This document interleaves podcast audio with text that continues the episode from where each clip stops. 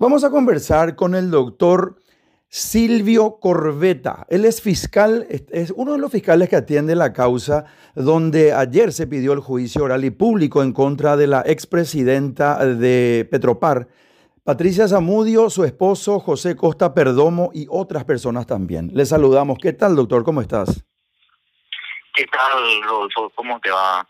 Eh, un saludo a toda tu audiencia. Muchísimas gracias. Yo quiero hacer un pequeño repaso de lo que estamos enterados y conversar contigo para munirle de información a nuestra audiencia de este programa. En este programa, digo mejor, vamos por Más Paraguay, emitido por Radio Primero de Marzo, 780 AM. Y queríamos saber ¿Cuál es, el, ¿Cuál es el camino que se siguió dentro de la investigación para llegar a la conclusión que supuestamente existe lo que se llama lesión de confianza? ¿Qué es lo que pasó, doctor? Eh, sí, eh, te explico. Eh, esta causa había iniciado en marzo del año, perdón, en abril del año 2020 con una denuncia que fue realizada por un grupo de diputados esta denuncia versaba sobre una supuesta sobrefacturación en la venta de mascarillas KN95 y de, agua tónica, eh, de agua tónica, ¿verdad? Eh, que fueron adquiridas por Petropar en una licitación eh, para la adquisición de insumos sanitarios dentro de, la emergencia sanitaria que fue declarada a nivel país y por la pandemia justamente del, virus del COVID, ¿verdad? En ese sentido se, se fueron realizando las diligencias y entre las primeras diligencias que motivaron las primeras imputaciones, eh, en principio en contra de, la ex titular del ente, la señora Delia Patricia Zamudio, y de funcionarios eh, que integraban, digamos, eh, la institución, funcionarios de alta jerarquía. en, en ese momento el Ministerio Público corroboró que las eh, las aguas tónicas eh, tenían un precio sobrefacturado porque se concurrió eh, en primer lugar a, al, lugar donde estaban depositadas en la planta de, de, Villa En esa oportunidad se había constatado que a través del lote de, de fabricación que databa de fecha 2 de abril del 2020, es decir, tenemos que tener en cuenta que la, licitación eh, se dio un mes antes, ¿verdad? Entre el 16 al 18 de marzo del año 2020 y las, las mercaderías supuestamente habían sido entregadas en fecha 27 de marzo. Sin embargo, eh, cuando el Ministerio Público se constituyó en la planta de Petropar allá por el 22 de abril, las aguas tónicas que se encontraron ahí, eh, su fecha de fabricación era el 2 de abril. Entonces, esto quiere decir que eh, eh, las aguas tónicas se habían fabricado un tiempo muy posterior a la supuesta entrega que figuraban en las documentaciones oficiales obrantes en Petropar, Rodolfo. A ver, a ver, a ver, si, discúlpame, doctor, si hacemos, si hacemos un parate aquí. O sea, que ellos supuestamente trataron de simular que las aguas tónicas estaban presentes ahí en la, en la planta de Petropar, sin embargo, ustedes verificaron que eso era falso porque eh, de, acuerdo a las fechas que ustedes manejaban, entre la fecha de entrega y la fabricación de esas aguas que ustedes corroboraron en la planta, había una, eh, una, una circunstancia de cumplimiento imposible, puesto que la fabricación fue posterior a la entrega. ¿Es así? Sí, así mismo eh, lo entendiste perfectamente y en base a eso inferimos lógicamente que eh, de forma razonable, ¿verdad? Que estas aguas tónicas en realidad nunca fueron proveídas eh, por la empresa adjudicada en este caso, sino lo que ocurrió a consecuencia de que una vez que empezó a tomar Estado público la, la investigación, ¿verdad? empezaron a hacer las compras, digamos, eh, para tratar de munirse con los objetos que supuestamente se había comprado y que supuestamente se habían entregado según las documentaciones oficiales. Y eso fue lo que pasó con el agua tónica en particular y eh, lo se ha descubierto, ¿verdad? Eh, es más, eh, continuando lo que te había mencionado, nosotros nos habíamos constituido en el local de la fábrica, que la fábrica de la empresa B. En dicha oportunidad había manifestado que el precio del agua tónica era de 1.500 la guaraníes la unidad, sin embargo Petropar pagó 5.000 guaraníes dentro de la licitación. Es decir, aparte de haberse constatado de que efectivamente nunca se entregaron esa eh, mercadería, sino ya después, un tiempo después, ya eh, no por parte de la empresa proveedora, sino por temor, digamos, a que se descubra eh, esa situación, eh, el, costo real a su vez estaba sobrefacturado, ¿verdad? Eh, lo mismo ocurrió con, una situación similar ocurrió con las mascarillas, ¿verdad? Porque según las documentaciones oficiales, las mascarillas KN95 eran de procedencia china, ¿verdad? Y finalmente las que se habían encontrado en el allanamiento a Petropar era una mascarilla de marca Carbografite de procedencia brasilera que ni siquiera tenía fecha de vencimiento, tenía fecha de vencimiento borrada.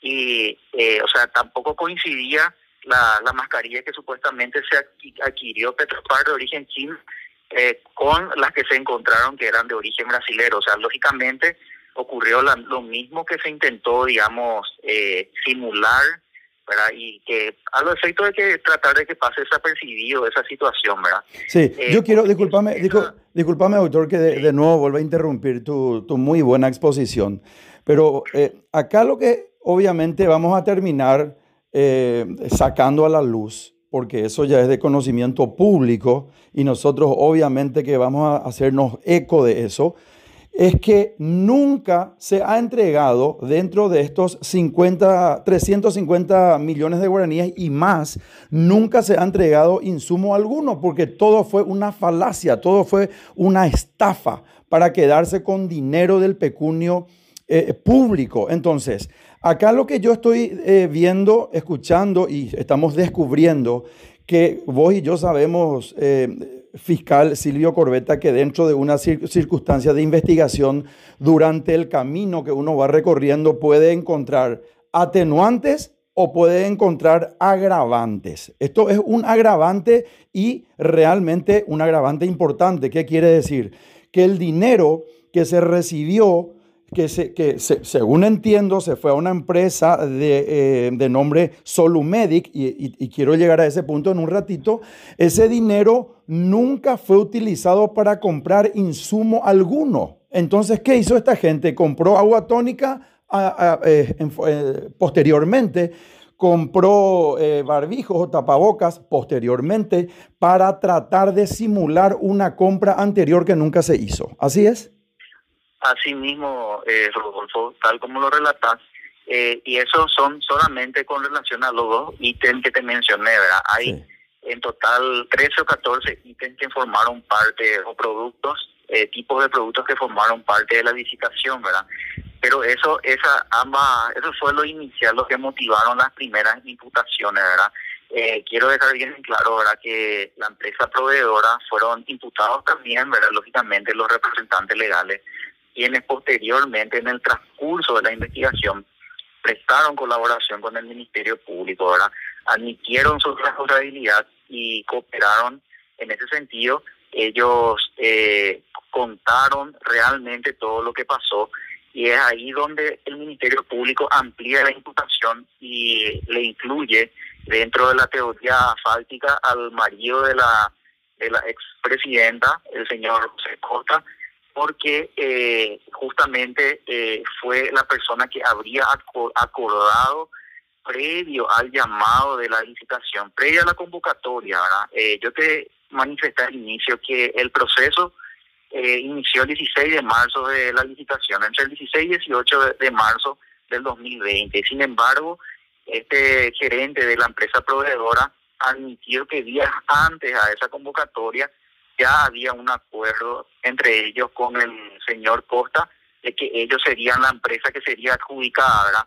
Y por ese motivo, ¿verdad? Eh, eh, se le incluyó a esta persona dentro de la investigación y así también eh, esa, esas manifestaciones que fueron realizadas por el gerente de la empresa fueron corroboradas debidamente por el Ministerio Público con las pruebas, con las periciales, testimonios, y es así que eh, eso eh, se robustece más, ¿verdad? En cuanto a la complicidad eh, de los funcionarios de alta jerarquía eh, que participaron también eh, en la convocatoria y en todo el proceso que de adjudicación del contrato de Petropar. Sí, porque doctor, sí, doctor, una cosita, a ver, para, para ir armando el, para ir armando el rompecabezas este. Solumedic Sociedad Anónima Liz Adolfina Chamorro es una de las directivas que, nos aparece acá dentro del departamento de prensa. Víctor Ramón Cabañas es otro. Ustedes hablaron con uno de los dos o con los dos y estas personas reconocieron entonces que José Costa Perdomo, esposo de Patricia Zamudio, fue a hablar con ellos a decirle, Liz Adolfina Chamorro, Víctor Ramón Cabañas, nosotros eh, mi esposa es presidenta de Petropar, se va a hacer una licitación por 350 y tantos eh, eh, millones de guaraníes y Solumedic, que es la empresa de ustedes, va a ser adjudicada. Entonces ellos toman razón, dan su positivo para el efecto, reciben el dinero, se hace, o sea, se lleva a la práctica lo que se estaba tramando y planeando con anterioridad y ahora yo quiero saber.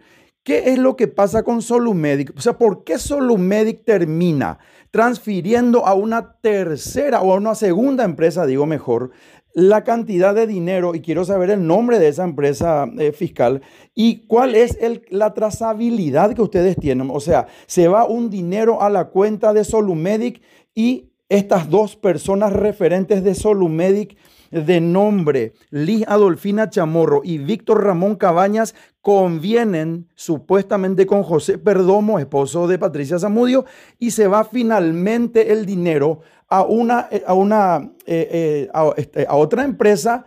¿Y qué pasa con ese dinero? ¿A qué empresa se va? ¿Quién, quién es el dueño de esa empresa y qué se hace con ese dinero público? Sí, te explico más o menos, ¿verdad? Para el rompecabezas, ¿verdad?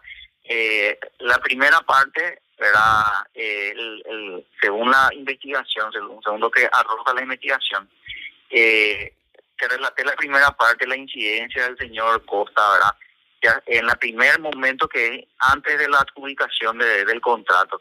Luego, haber finalizado todo ese, digamos, para nosotros, para la, la teoría del Ministerio Público, todo ese proceso de licitación habría sido un montaje para cumplir con las exigencias legales, la ley de contrataciones que te que pase por un proceso, digamos, de toda compra pública, ¿verdad? Eh, un proceso de una licitación.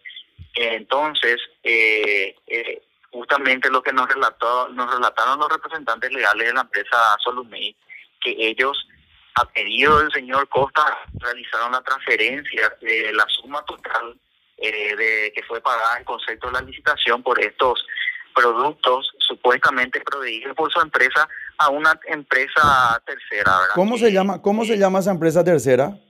La, la empresa es denominada eh, está denominada Racole. ¿Cómo? Eh, ¿Cómo? Racole. Racole. Racole S.A. ¿De quién es Racole Sociedad Anónima? ¿Quién, ¿Quiénes figuran como directivos de Racole Sociedad Anónima Fiscal? Eh, son creo que dos personas las que figuran. ¿Cómo son, ¿Cuál es el nombre de esas dos personas? Eh, una persona, es el, apellido, es, eh, tengo en mente, es el señor Raca, y de la otra persona no, no recuerdo. Raca. Pero así mismo. Ok, vamos a averiguar quiénes son los directivos de, de Racole. Ya, y como te iba diciendo, ahora nosotros concurrimos hasta esa empresa los efectos de saber ¿En qué concepto fue esa transferencia? Si eh, la misma se respaldaba en una operación comercial, si es que Raca hizo alguna operación de compra o de venta con, con Solumé, y ellos nos informaban que directamente eh, que eso fue asaltar una cuenta de eh, que había contraído personalmente con ellos el señor José Costa. Son cómplices y encubridores. Son cómplices y encubridores los, las dos personas mínimamente de Solumedi que leemos acá, Lija Dolfina Chamorro y Víctor Ramón Cabañas, y son cómplices y encubridores también porque aunque se le deba dinero, no es forma de cobrar una deuda teniendo la información de que va a venir un dinero de la empresa Solumedi, que esa plata vino de Petropar y que esa plata va a llegar a la empresa de ellos para saldar una cuenta. Tengo entendido de José Costa Perdomo, esposo de Patricia Zamudio. Son todos cómplices, son todos encubridores. De hecho, eh, Rodolfo, ahora nosotros eh, imputamos y procesamos a los dueños de, de eh, sin embargo, ¿verdad? Eh, en virtud a la colaboración que ellos realizaron, ¿verdad? Eh, ellos contaron toda la verdad, ¿verdad? Desde el inicio, eh, antes del llamado, todo la, todos los pasos que se siguieron para poder realizar ese perjuicio patrimonial, incluso hasta el final, hasta donde eh, nos dieron la, la, el, la el dato de la trazabilidad del dinero, incluso y que nosotros hemos corroborado que efectivamente fue así, todas esas afirmaciones a través de los respectivos informes bancarios que fueron recabados eh, durante la investigación, ¿verdad? ¿Ustedes le dieron un abreviado con suspensión de la condena? ¿Le dieron a, la- a los directivos de Solumedic? No, eh, se le otorgó la suspensión condicional del Ah, procedimiento. suspensión condicional del procedimiento. Entiendo. suspensión condicional del procedimiento en virtud, a, como te dije, ¿verdad? Eh, principalmente que ellos eh, se convirtieron, digamos, en eh, básicamente por una cuestión de estrategia, ¿verdad? Claro, Entonces, colaboraron con la investigación. Col- colaboraron y son, digamos, los testigos eh, de cargo, ¿verdad? Principales y que eh, que en el momento oportuno, eh, que esperemos llegar pronto, que sería el juicio oral público, eh, de- deberán declarar y manifestar todo toda la verdad, ¿verdad? Y todo lo que ellos manifestaron ante el Ministerio Público y que desembocó en la acusación fiscal de estas personas. ¿Cuáles son los presupuestos jurídicos? ¿Cuáles son las cuáles son las los artículos pe- pe- penales que pesan en contra de Patricia Zamudio, en contra de su esposo José Costa Perdomo y las otras personas de Petropar? Eh, te explico, eh, Rodolfo, el, el tipo penal atribuido a todos, ¿verdad? Eh, el tipo penal de lesión de confianza, todos los, a los seis acusados, ¿verdad? Eh, sin embargo, eh, únicamente se le atribuye la autoría a la señora Patricia Zamudio eh, en virtud a que el, tipo penal de lesión de confianza ¿verdad? Está, requiere una cualidad especial en la persona, en el autor, en la persona que comete el hecho, ¿verdad? En este caso, eh, la cualidad es eh, el manejo de, de, los fondos de una institución o de fondos públicos, en este caso, ¿verdad? Eh, que esa era la única condición que era reunida en la persona de la entonces presidenta, la señora Patricia y por ese motivo era la, la única que pueda ser autora del hecho, ¿verdad? Por esa razón, ¿verdad? Entonces, por esa razón, los demás fueron eh, acusados en carácter de cómplice. Y respecto a la pregunta sobre el marco penal, eh, la expectativa de pena ¿verdad? es de hasta cinco años. Todo. Y no cabe la simulación acá este, respecto a lo que hicieron con los insumos. Eh, simulación de. Y no, porque ellos simularon que compraron los insumos y esos insumos eran eh, eh, absolutamente falsos dentro de esa compra porque se hizo en forma posterior y para tratar de simular que sí se hizo una compra este, bien hecha. Entonces, re, realmente yo considero que hay otros este, delitos también que caben dentro de la, que, podrían caber, digo mejor, dentro de la acusación en contra de estas personas, porque solamente lesión de confianza, sí, claro, por supuesto, cabe la lesión de confianza, pero yo creo que hay otros delitos también que pueden sumar ustedes dentro de la, de, de la petición y la acusación para el posterior juicio oral y público. Eh, efectivamente, eh, justamente eh, esa cuestión que vos señalás forma parte de la teoría del caso, ¿verdad?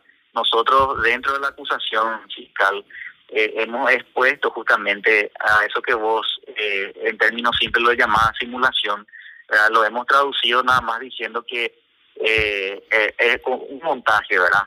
Eh, se sabía ya de antemano, todos sabían de antemano que la empresa Solumedic básicamente era la que tenía que ser adjudicada entonces, eh, la dirección de contrataciones a cargo de una persona que fungía de su director eh, facilitó que todo el proceso de, adjudicación efectivamente le sea le sea otorgado a dicha empresa el contrato, ¿verdad?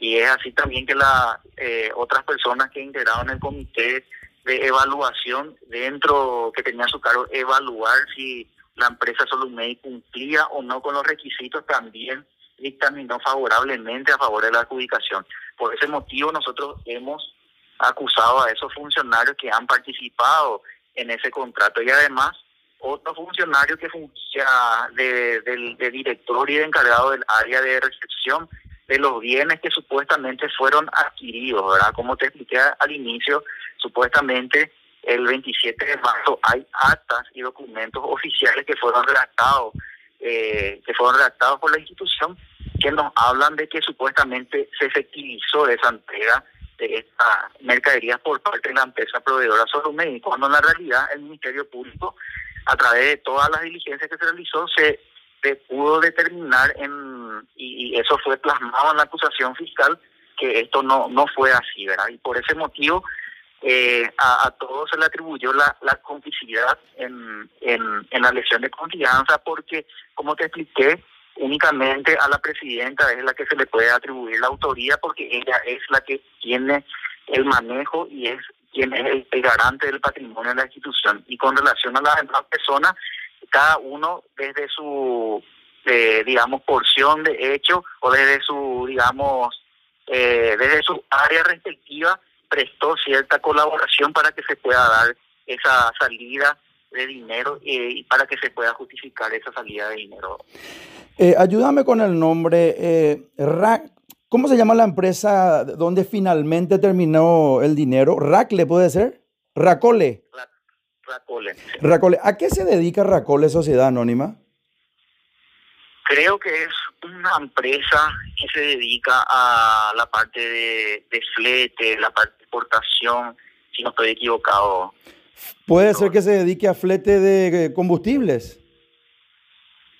No, no, no sé, no sabría decirte. Creo que es eh, fletes, eh, fletes de, creo que barco, ese tipo de cosas, Y flete de barco puede ser para transportar combustible, justamente. Entonces yo considero que ustedes pueden ampliar esa investigación y decir quiénes son las personas que están en este, figurando como directivos de eh, Racole Sociedad Anónima. ¿A qué se dedican? Porque ahí puede estar otra punta del iceberg, mi querido fiscal. Eso también considero que nosotros como comunicadores es nuestro compromiso informar a la audiencia y también, por supuesto, investigar de qué se trata y qué hace esta empresa Racole Sociedad Anónima, donde finalmente se fue a parar el dinero tuyo, mío, de tus familiares, de mis familiares, de nuestros de, nuestros seres queridos y en fin de todos los paraguayos. Así que es una responsabilidad del Ministerio Público hacer una investigación exhaustiva y llegar hasta las últimas consecuencias. Estoy de acuerdo contigo, Rodolfo, pero como te digo, ¿verdad? Es eh, nosotros eh, con ese resultado, con, con, ese último paso que hemos descubierto, eh, que efectivamente fue a saldar una cuenta personal a nosotros, eh, nos habla de que hubo un beneficio patrimonial indebido obtenido por el señor Costa Perdomo. Entonces, eh, eh, reformulando tu, tus afirmaciones, ¿verdad? Para nosotros no es que la empresa básicamente se benefició, sino que fue principalmente la persona que sacó el préstamo, ¿verdad? Que dicho sea de paso, fue unos días antes de la de la convocatoria, fue incluso los primeros días anteriores eh, a, la convocatoria que se llevó a, en fecha 16 de marzo, ¿verdad? Entonces, para nosotros eso demuestra no solamente la existencia de un perjuicio patrimonial a la institución, sino que el dinero público fue a parar en manos de, de personas a quienes no, no, no, no debieron ser más que a la empresa proveedora, ¿verdad? Que fue la que en teoría debió haber recibido el pago por en contraprestación a los productos. Lesión de confianza con premeditación y alevosía, le llamaría yo a esto. Doctor, yo te agradezco muchísimo tu tiempo, este espacio que le diste a Radio Primero de Marzo, 780 AM para este programa Vamos por Más Paraguay. Vamos a estar en contacto permanente y no cabe otra circunstancia que desearte siempre muchos, mucho éxito en todas tus funciones. Muchísimas gracias, doctor. Gracias a vos, Rodolfo. Un saludo para toda tu audiencia. Muchísimas gracias. Conversamos con el fiscal Silvio Corbeta. Él está a cargo de esta investigación en contra eh, de Patricia Zamudio, expresidenta de Petropar, de su esposo José Costa Perdomo y otras personas también. Radio Primero de Marzo, 780 AM de la mega cadena de comunicación. Vamos por más Paraguay.